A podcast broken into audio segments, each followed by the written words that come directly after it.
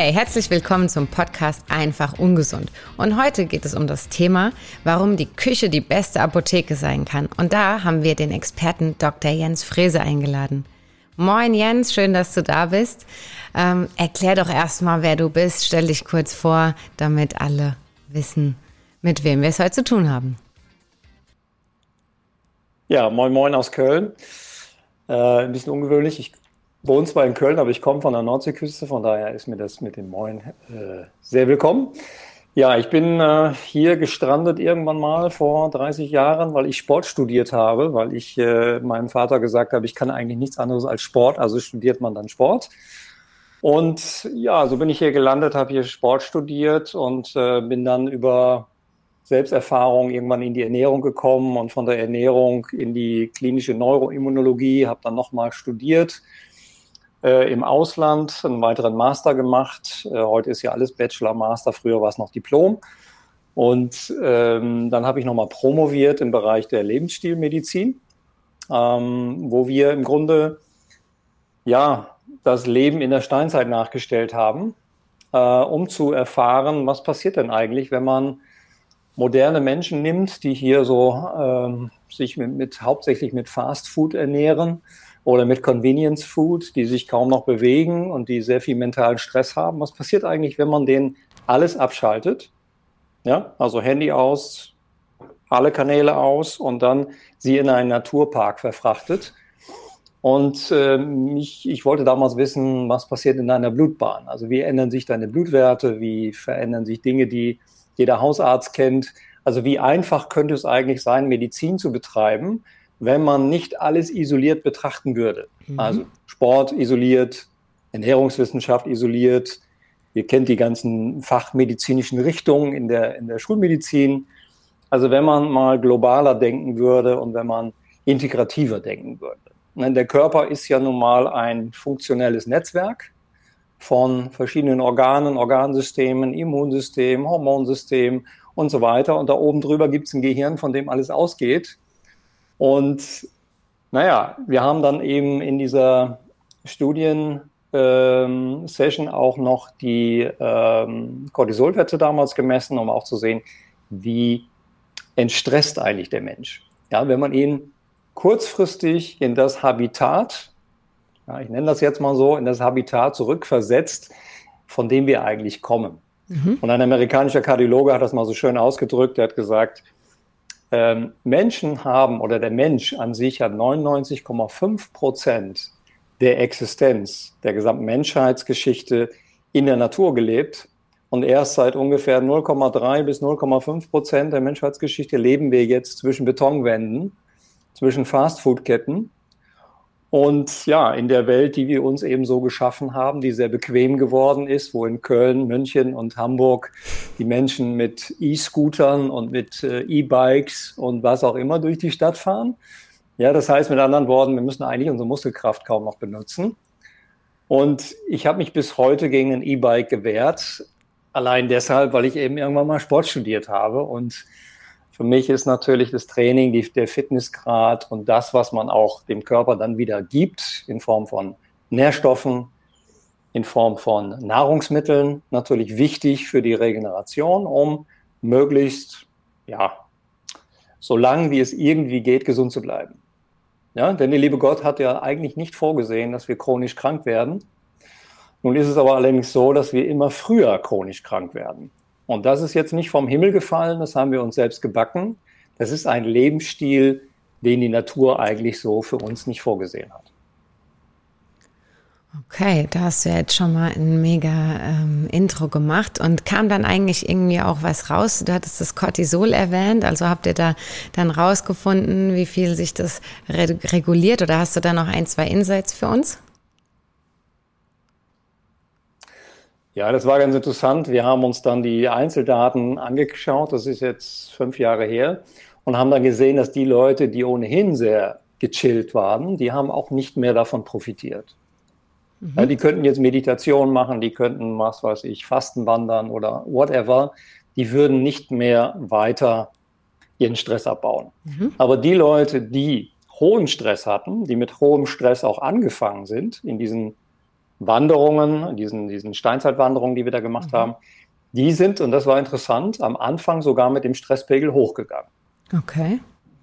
Klar. Ja, das heißt, diese Veränderung von der Stadt dann in den Naturpark ähm, hat natürlich ganz viele neue Fragen aufgebaut. Ja, wo ist mein Handy? Wo ist mein WhatsApp? Äh, wo ist mein Face Facebook Messenger Kanal? Äh, wo ist mein Terminkalender? Und naja, offensichtlich hat das Gehirn eben nach diesen Strukturen gesucht und hat es nicht gefunden. So, und nach der ersten Nacht, nach dem ersten Tag, da sind eigentlich alle runtergekommen. Sukzessiv, und das hat sich dann über die Tage dann immer mehr verstärkt. Nach Tag vier haben wir festgestellt, gab es eigentlich keinen großen Zusatznutzen mehr. Mhm. Und das war die schöne Erkenntnis, die ich da gewonnen habe, ist, wir brauchen gar nicht so wahnsinnig viel tun. Mhm. Ja, Menschen denken ja immer, sie müssen ihr komplettes Leben ändern. Aber eigentlich muss man nur an ein paar kleinen Schrauben drehen und schon verändert sich unglaublich viel. Okay, sehr spannend. Und wo bist du jetzt? Wieso sieht so dein Alltag aus? Also mit was beschäftigst du dich aktuell? Ja, ich habe sehr viel zu tun mit äh, sogenannten multisystemerkrankten Menschen.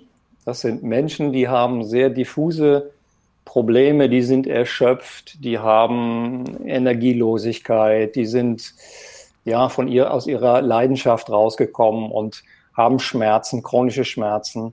Und das ist eben das Problem, was wir haben in der klassischen Schulmedizin, dass es überall natürlich diese Fachdisziplinen gibt und dass man nicht alle Symptome in einer Fachdisziplin findet. Ja. So, und das ist eben das Problem mit dem berühmten Tellerrand. Also wenn ich nicht in der Lage bin, über diesen Tellerrand hinauszuschauen, dann muss ich im Grunde den Patienten immer von A nach B nach C überweisen.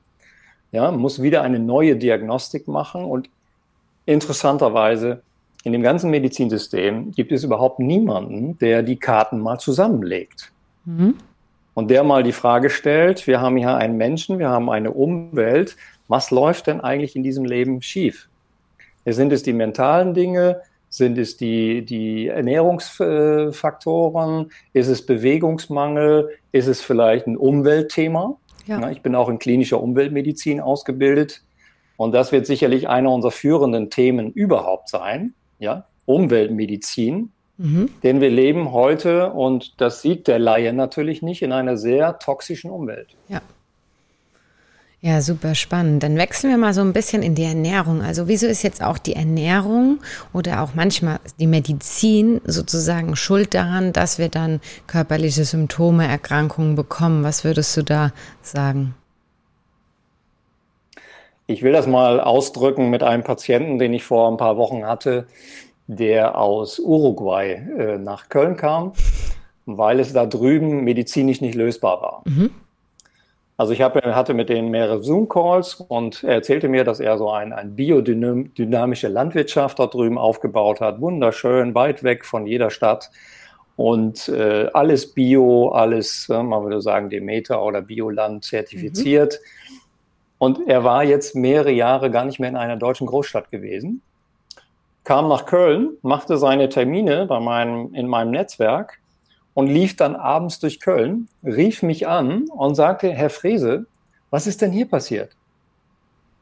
Und ich war ganz verdutzt, ich habe ihn gefragt, ja, was, was meinen Sie? Ja, das ist ja unglaublich. Hier sind ja alle zehn Meter ist hier eine Fastfood-Kette. Ja, also entweder eine Bäckereifiliale oder ein Dönershop oder ein Pizzaladen oder was auch immer. Also jedes dritte Geschäft ist im Grunde Fastfood.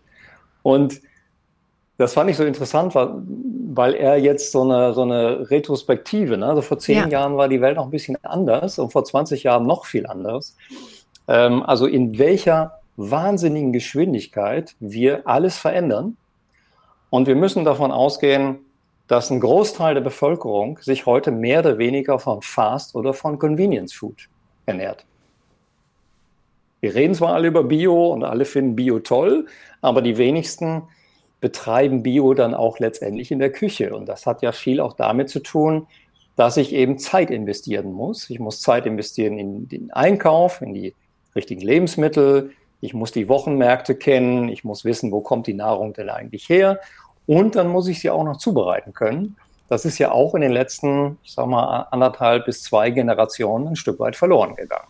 Auf jeden Fall. Ja, ja das hat natürlich sehr viel mit, mit den veränderten Familienbildern zu tun. Mit, äh, ne, äh, früher gab es noch stärkere Rollenbilder, heute äh, hat sich das alles sehr, sehr stark vermischt und individualisiert.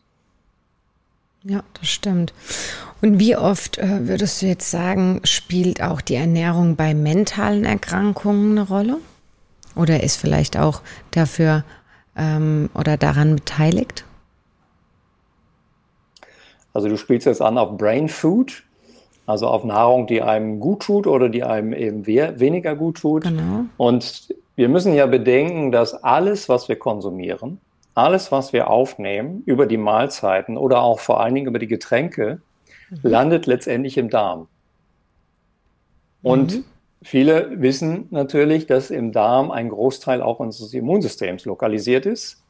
Und der Darm hat aber auch sehr viele äh, Nerv, ner nervale Fasern, die vom Darm bis ins Gehirn hineinlaufen. Das heißt, wir haben also eine ständige bidirektionale Verbindung zwischen Darm und Gehirn und andersrum. Ja? Mhm. Und das ist auch logisch, denn wir müssen immer überlegen, wo kommen wir denn eigentlich her? Wenn man sich die Evolutionsbiologie anschaut, wir haben in einer Umwelt gelebt, wo es noch keine Schulen gab, es gab noch keine Pflanzenbestimmungsbücher, es gab das Schulfach Biologie noch nicht. Das heißt, wir konnten den Kindern noch nicht beibringen, welche Pflanzen kannst du essen, welche kannst du nicht essen. Ja, was ist giftig, was ist nicht ja. toxisch?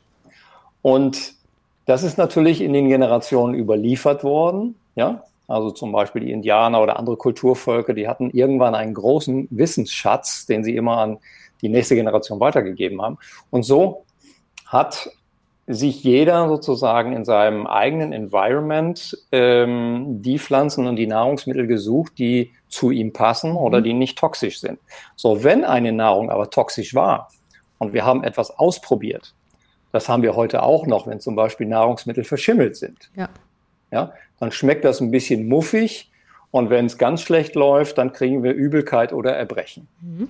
Und Übelkeit, Erbrechen, das sind so ganz uralte immunologische Maßnahmen, um Toxine nicht in die Blutbahn zu lassen. Denn über den Darm nehmen wir natürlich nicht nur Nährstoffe, nicht nur essentielle Nährstoffe, sondern eben auch Toxine auf. Und umso mehr Toxine wir letztendlich aufnehmen, umso mehr Informationen gibt es auch zum Gehirn. Mhm. Und das Gehirn muss darauf reagieren. Und die Reaktion kann eine Abwehrreaktion sein, wie wir das gerade gesagt haben, mit Übelkeit oder Erbrechen, Durchfall. Ähm, und gleichzeitig versucht aber, aber natürlich auch das, die Darmwand, also die Darmbarriere, das Ganze zu verhindern.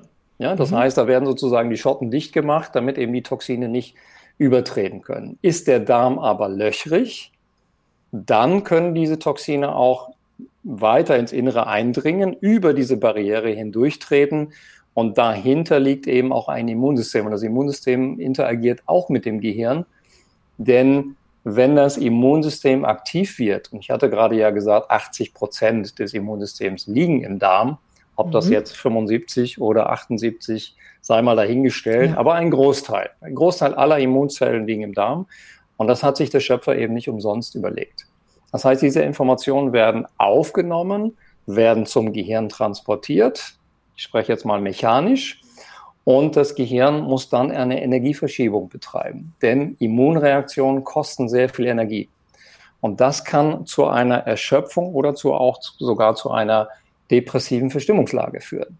Mhm. Denn wir haben die gleiche Membran, die wir im Darm haben, haben wir auch nochmal im Körper in Form einer Blut-Hirn-Schranke. Und wenn diese Blut-Hirn-Schranke auch überschritten wird, dann können Toxine sogar ins zentrale Nervensystem wandern und dort kann es Entzündungsprozesse geben. Ja, denn das Immunsystem muss immer mit Entzündung reagieren. Und wenn diese Toxine aus dem zentralen Nervensystem nicht mehr herauskommen, dann machen sie dort eine Dauerentzündung. Mhm. Ja, die Dauerentzündung, die führt letztendlich zu Verhaltensänderungen, zu Verstimmungen, zu, ähm, zu Merkfähigkeitsproblemen und so weiter und so fort. Also da könnte man jetzt eine ganze Latte von psychiatrischen Symptomen mhm. dranhängen, die letztendlich alle mit Entzündung zu tun haben. Okay. Und äh, wenn du jetzt, du hattest gerade den löchrigen Darm erwähnt, das ist ja so dann auch Leaky Gut oder auch noch andere Themen, Leaky Maus gibt's glaube ich noch oder Reflux und so weiter. Das sind alles ja so Darmerkrankungen. Welche Nahrung helfen dann bei solchen ähm, chronischen Erkrankungen? Also was würde man da jetzt am besten dann zu sich nehmen, damit das vielleicht zum einen gleichbleibend wird und nicht schlechter oder vielleicht sogar also verbessert? Es kommt immer sogar auf den Fall an, das kann man jetzt pauschal nicht sagen, aber sehr viele Menschen haben heute ja Nahrungsmittelintoleranzen. Mhm. Und zwar häufig auch Intoleranzen gegen Nahrungsinhaltsstoffe, gegenüber denen man eigentlich gar nicht intolerant sein kann. Ja? Nehmen wir mal ein Beispiel, Histaminintoleranz. Mhm. Histamin ist eine körpereigene Substanz, gegen die der Organismus eigentlich nicht intolerant sein kann. Mhm. Aber Histamin schütten wir selber aus. Unsere Immunzellen sind in der Lage, Histamin auszuschütten gegen natürlich pathogene Eindringlinge. Das können irgendwelche Keime sein oder das können Pilzsporen sein. Das kann aber auch Glyphosat in Getreide und Hülsenfrüchte sein. Das kann aber auch Gluten sein. Gluten in Weizengetreide. Ja, die wir in den letzten 50 Jahren so hochgezüchtet haben, dass sie möglichst viel Gluten produzieren, damit man nur noch auf den Backautomaten drücken muss und man bekommt ständig frische Brötchen. Das ist ja das, was wir heute als frisch bezeichnen. Frisch ist der Knopf oder der Druck auf den Backautomatenknopf. Ähm, aber das hat natürlich mit Bäckereihandwerk nichts mehr zu tun. Ja. ja. das ist heute die Regel, nicht die Ausnahme. Ähm, und das hat so vor etwa 50 Jahren begonnen. In den 70er Jahren haben wir die ganze Industrie total verändert. Okay. Und ähm, wie sieht es dann aus oder was ist eigentlich eine immunologische Leistungsoptimierung? Also dieser Begriff habe ich auch hier und da mal im Artikel gelesen. Ähm, kannst du uns das nochmal erklären? Ja, kann ich sehr gerne erklären. Immunologische Leistungsoptimierung. Ich habe ja viel auch mit Leistungssportlern, mit Topathleten zu tun. Und ähm, die sind natürlich immer am Rande des Abgrunds. Ja? Denn Training, intensive Belastung, so auf Weltniveau, ist natürlich eine immense Belastung, die unglaubliche Regenerationsprozesse erfordert. Und diese Regenerationsprozesse im Körper, die verlangen natürlich nach Nährstoffen. So, und das versuche ich dann zum Beispiel Fußballern zu erklären, dass sie sich nicht so ernähren können, wie das ihre Kumpels machen, die auf dem Sofa sitzen und Netflix gucken. Ich dachte, die essen alle ja, früh mein Nutella-Brot. Ja, und trinken, trinken Bitburger Pilsener, ja, ich weiß. ähm, das machen die natürlich zum Teil ähm, trotzdem. ja, auch das Gehirn muss ja ab und zu mal eine Belohnungsnahrung bekommen, keine Frage. Ja, nur auf Dauer rächt sich das. Ja, und mhm. wir sprechen ja über immunologische Leistungsoptimierung. Das haben wir ja jetzt in den letzten zwei Jahren das große Thema gehabt. Wie können wir unser Immunsystem so aufstellen, dass wir beispielsweise mit so einem Coronavirus relativ wenig zu tun haben? Mhm. Ja, dass unser, unser Immunsystem in der Lage ist, Viren, Bakterien, Pilzsporen bestmöglich wegzufiltern. Und wie macht es das Immunsystem? Über die Schleimhaut. Ja, über die Schleimhaut wurde eigentlich in der Pandemiezeit in den zwei Jahren nie gesprochen. Ja, offiziell hat es die in den Medien nicht gegeben. Mhm. Aber wir wissen natürlich, die, die, die, sich damit beschäftigen, dass die Schleimhaut auch Nährstoffe braucht. Mhm. Denn um diese immunologische Abwehrreaktion zu organisieren, sind bestimmte Mikronährstoffe notwendig. Wie zum Beispiel Selen. Selen ist ein Mangelmikronährstoff in Deutschland. Zink Zink ist häufig ein Mangelnährstoff in Deutschland. Wir brauchen Vitamin D und Vitamin A. Vitamin D ist gerade im Winter immer im Mangel und Vitamin A ist auch meistens im Mangel. Das heißt, wir können nicht sagen, die, Bundes, äh, die Bundesbürger sind alle gut ernährt. Nein, das sehe ich komplett anders. Die sind in manchen Mikronährstoffen komplett unterernährt, was sich dann wiederum vor allen Dingen auf der Immunebene widerspiegelt, was man so eigentlich im Alltag vielleicht nicht so merkt, aber sobald man eine Grippewelle kommt, ist man gleich dabei. Mhm. Ja? ja? Und nur mal ein Beispiel zu nennen, Selen. Selen, wir haben in Mitteleuropa, haben wir selenarme Böden. Das heißt, wir sind gar nicht in der Lage, in Deutschland, Schweiz und Österreich ausreichend Selen über die Nahrung aufzunehmen. Das heißt, wir kommen hier an den an die Grenze, wo wir auch sagen müssen als Therapeut, es macht Sinn, auch ein Supplement zu integrieren. Mhm. Ja? Genau. Und ich mache das jetzt seit 15 Jahren, indem ich die Ernährungstherapie mit der Mikronährstofftherapie kombiniere, mhm. weil es einfach über die Mikronährstoffe natürlich auch viel schneller geht. Ja? Und äh, die Ernährungsumstellung dann häufig sehr viel Verhalten auch äh, ähm, notwendig macht, also Verhaltensänderung notwendig macht. Und das dauert halt eine Zeit. Ja? Denn ja. wir haben ja auch ein Sozialsystem, die Kinder schreien, Mama, ich möchte gerne mein Nutella-Brot und ich möchte gerne meine, meine Nudeln mit Tomatensoße. Ja, und die Eltern kommen jetzt gerade von der Ernährungsberatung und sollen eigentlich eine andere Nahrung essen. Und schon ist man wieder in diesem Familienkontext und diese vielen Ratschläge, die sind ja dann nicht mehr umsetzbar. Ja.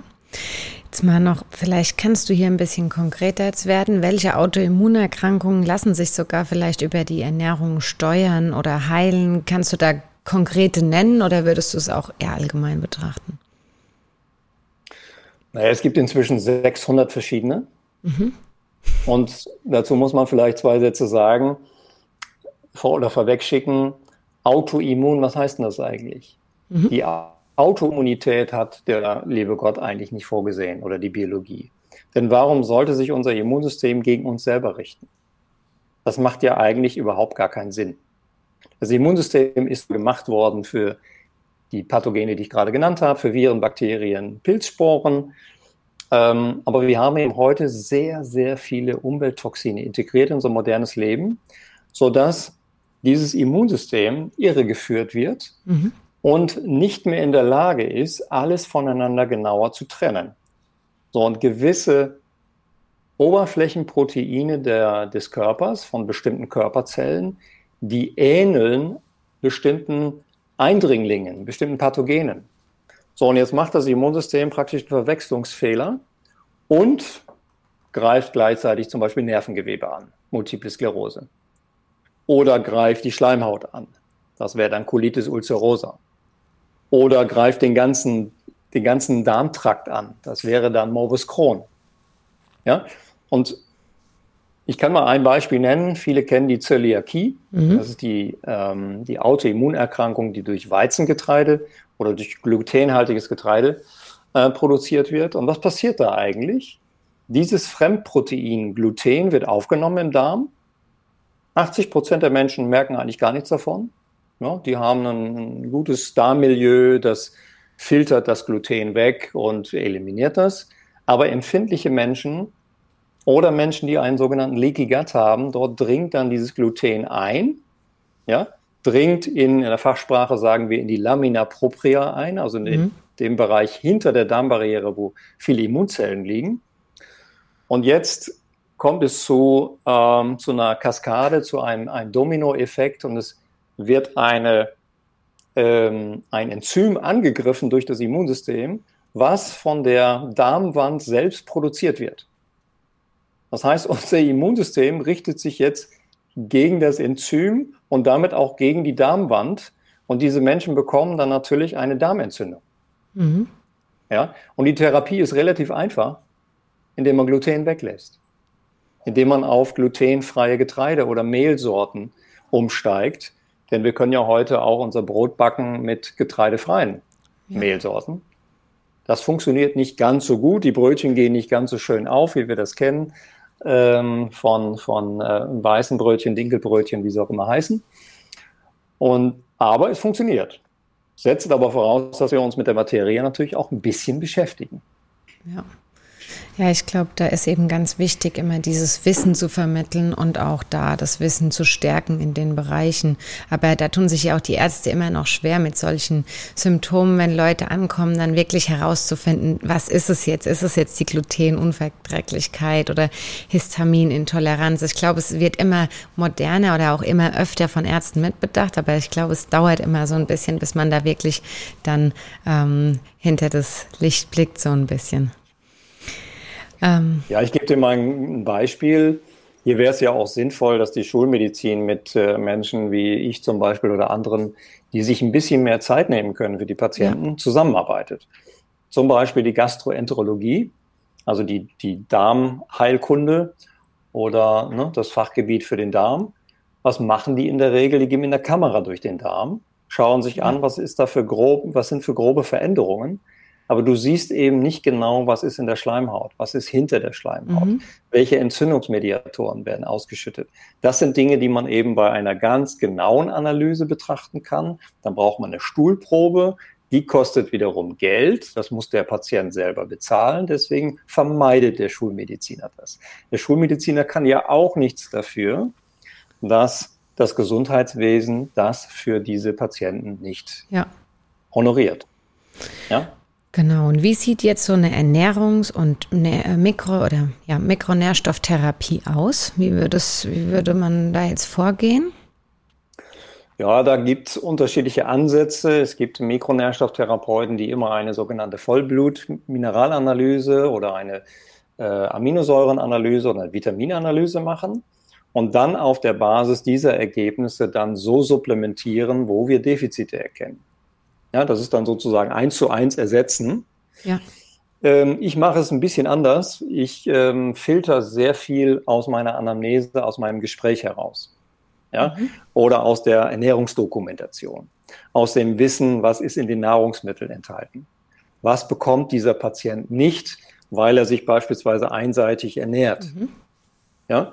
Und deswegen lasse ich immer Ernährungsdokumentationen machen. Ich lasse keine Kalorien zählen oder abwiegen oder sonst irgendwas, sondern ich will wirklich wissen, welche Nahrungsmittel kommen auf den Tisch, kommen in den Kühlschrank, kommen auf den Teller. Wie ernährt er sich im Business?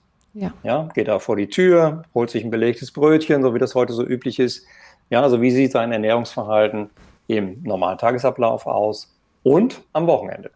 Denn das Wochenende ist ja häufig anders gestaltet. Da gönnt man sich ja dann auch mal was. Und deshalb ist für mich immer wichtig, dass jemand so unbelastet, so unvoreingenommen wie möglich seine Ernährungsdokumentation abliefert. Mhm. Ja, und dann finde ich im Gespräch und in den Nachfragen, in der Anamnese, wie wir sagen, sehr viele Dinge schon raus, um jetzt nicht 5, 6, 800 Euro Labor machen zu müssen. Ja. Ja, ich versuche das immer so schlank wie möglich zu halten. Okay, jetzt gab es ja eben diese Corona-Phase, war ja für viele psychisch belastend auch. Da haben so ein bisschen die psychischen Erkrankungen ja auch zugenommen. Hättest du jetzt hier einen Vorschlag als perfektes Gericht einmal so zur Vorbeugung für das Burnout? Ähm, ist ja auch immer für alle äh, Berufstätigen Thema. Und vielleicht auch so zum Thema Überlastungssyndrom. Also was könnte da so das perfekte Gericht oder perfekte, perfekte Nahrungsmittel sein? Ich gehe mal andersrum. Wenn wir sehr gestresst sind und Menschen waren jetzt durch die Pandemie sehr gestresst, Homeoffice, ähm, Androhung von Arbeitslosigkeit, Kindermanagement, Familienmanagement, alles schwierig. Ja, die Studien haben das sehr schön gezeigt. Wir haben im Schnitt im Schnitt 4,8 Kilogramm zugenommen. ja, ich selber habe 200 Gramm zugenommen, das heißt, mein Nachbar muss irgendwas zwischen 9 und 10 Kilogramm zugenommen haben. Ja, das ist nur der statistische Mittelwert. Und wenn man sich das mal vor Augen führt, dann haben eben, ja, das, vor allen Dingen das Bewegungsverhalten hat sich natürlich dramatisch verändert in diesen zwei Jahren. Und durch den Stress, und das verstehe ich auch, wenn man das nicht interpretieren kann, wenn man nicht weiß, was ein Virus ist, wenn man nicht weiß, was eine Immunkompetenz ist, dann hat das natürlich auch Angst gemacht. Mhm. Und diese Angst hat sich dann dadurch kompensiert, indem viele Menschen dann auch zum Beispiel zu Süßigkeiten gegriffen haben. Mhm. Das ist dann Brain Food. Ja, ja, das ist so eine kurzfristige Belohnung. Man gönnt sich dann die Currywurst, man gönnt sich dann die Pommes am Abend, damit man, damit es einem dann wenigstens mal eine halbe Stunde gut geht. Ja. Bevor man dann wieder in die neuen Schlachtzahlen kommt und alles wieder ist Krise und äh, ganz schlimm und das kann unser Gehirn eigentlich gar nicht vertragen. Und deswegen meine Empfehlung, häufiger dann mal die Schlachtzahlen auszuschalten, häufiger mal auch das, äh, die, die, Nachrichten vielleicht mal ein paar Tage nicht anzuhören und sich auf der Terrasse entspannen, und du warst ja bei dem Gericht, ähm, dadurch dann auch von, ähm, von den Convenience-Food-Produkten wegzukommen, so von den Süßigkeiten wegzubekommen, von der Schokolade, von den Chips, von all den Tütennahrung, die man sich nur noch aufreißt und sich reinstopft, ja, damit es einem dann eine halbe Stunde gut geht. Und das ist eben häufig sehr stressbedingt. Das heißt, umso mehr ich den Stress abbauen kann, umso größer ist die Wahrscheinlichkeit, dass ich mich auch wieder Natur belassen, selber wieder koche, mir wieder Gedanken über Rezepte mache, auf dem Wochenmarkt einkaufe. Und Stress baut man am besten über Bewegung ab. Ja. Ja? Ja, spannend, okay. Also einfach gesunde Rezepte selbst raussuchen und mit möglichst frischen Zutaten zubereiten und sich auch die Zeit und die Entspannung nehmen beim Essen. Und äh, jetzt äh, forscht ihr bestimmt ganz viel. Wir sind gespannt, was in Zukunft alles im Bereich Ernährungstrainings gemacht wird. Das wäre vielleicht auch ein Thema nochmal für eine nächste Folge. Und äh, bevor wir jetzt zum Ende kommen, möchte ich natürlich nochmal wissen, was machst du denn persönlich besonders gut, wo du vielleicht auch sagen kannst, das könnt ihr gerne von mir mitnehmen, weil wenn du nur 200 Gramm in der ganzen Corona-Zeit zugenommen hast, das ist ja so der tägliche Spielraum, wenn man morgens auf die Waage geht, dann hast ja. du da vielleicht eine, eine ganz schöne Lösungsstrategie Schlüssel noch? Und auch, was sind so deine Sünden oder was würdest du sagen, da hast du noch Potenzial? Also zu deiner ersten Frage. Ähm, ich habe noch nie gerne gefrühstückt. Mhm. Und ich habe aber vor, als ich Kind war und Jugendlicher war und Schüler war, gar nicht gewusst, dass das Intervallfasten heißt. Ja. So, und in dem Moment, wo ich meine Mutter überzeugt hatte davon, dass man nicht frühstücken muss, weil einem morgens nichts schmeckt, haben wir beide beschlossen, meine Mutter macht das bis heute auch, dass wir nicht mehr frühstücken. So, und wir essen eigentlich nur dann, wenn wir wirklich Hunger haben und wenn wir Appetit haben. Und das ist bei mir in der Regel ist das so zwischen 11 und 12 Uhr. Mhm. Das heißt, ich bin jeden Tag 12 bis 14 Stunden nüchtern. Okay. Also wenn man die Nacht mit einschließt. Irgendwann kamen dann mal plötzlich die Berichte, dass Intervallfasten sehr gesund ist, ja, dass es das Leben verlängert, dass man dadurch kein Diabetes bekommt, dass man Übergewicht ähm, oder nicht übergewichtig wird und so weiter. Und dann habe ich mir die Forschung natürlich auch durchgelesen, schon vor also 10, 12 Jahren, da ja. ging das Thema wissenschaftlich los. Und irgendwann kamen natürlich auch die Bücher raus. Heute stehen sie überall in den ganzen Bookstores, äh, Intervallfasten. Jeder Experte schiebt da ein Buch raus. Und da ist eben sehr viel auch dran. Also ich sage meinen Schülern in den Seminaren immer oder stelle ich die Frage, was ist die wichtigste Ernährungsregel? Und dann liegen eigentlich alle immer falsch. Dann sage ich, die wichtigste Ernährungsregel ist nicht essen. Mhm. Häufiger mal nicht essen. Und das ist ja ein Riesenproblem. Wir sitzen im Büro, wir haben ein bisschen Stress, wir haben Termindruck, wir haben äh, den Chef im Nacken. Und dann irgendwann zwischendurch geht immer wieder der Griff in die Schublade und wir finden da immer irgendeine Süßigkeit oder irgendjemand hat dann wieder Geburtstag ja, genau. und hat einen Kuchen mitgebracht und so weiter. Ich habe früher in der Reha gearbeitet und das war ganz schlimm, weil jeden Tag immer mindestens zwei Patienten hatten äh, Geburtstage und haben dann irgendwas mitgebracht. Und so haben wir dann nur Teilchen gegessen die ganze Zeit, ja, bis ich irgendwann damit aufgehört habe und das bis heute. Sehr gut. Und deshalb mein wichtigster Ernährungstipp ist wirklich, achten Sie mal auf die Mahlzeitenfrequenz. Mhm. Ja. Wenn die nicht drei Mahlzeiten am Tag überschreitet, liegt man genau in den alten Kulturkreisen. Denn das hat man mal gemessen, dass große Kulturen äh, im Schnitt drei bis maximal viermal gegessen haben. Das gilt nicht für Leistungssportler, die kriegen dann ihre Kalorienzahl nicht äh, integriert, aber ja. äh, für den Otto-Normalverbraucher ist das eigentlich so die, die gute Regel. Frage zwei. Ja. Ich habe eine Sünde, das ist Schokolade. das pusht den Serotoninspiegel nochmal hoch, ne?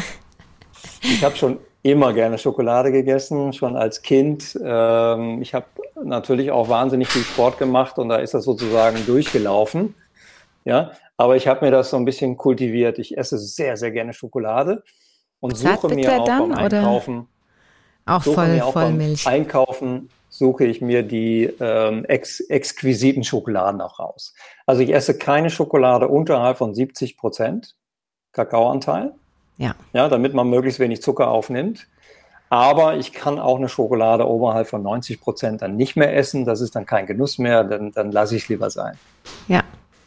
Ja, das äh, machen eigentlich alle Ernährungsexperten oder viele, die im Fach sind. Ähm, bei denen sieht man immer nur die 70 Prozent oder mehr. Also ja. sehr gut. Ähm, bei mir auch meistens, wenn es Schokolade gibt. Perfekt. Dann vielen, vielen Dank für die ganzen Insights, für die vielen Erklärungen. Ich glaube, da waren heute viele tolle Tipps dabei. Und äh, wenn euch der Podcast gefallen hat, dann lasst gern ein Like da. Ähm, wir bringen jede Woche neue Podcasts raus, also auch mit spannenden Themen.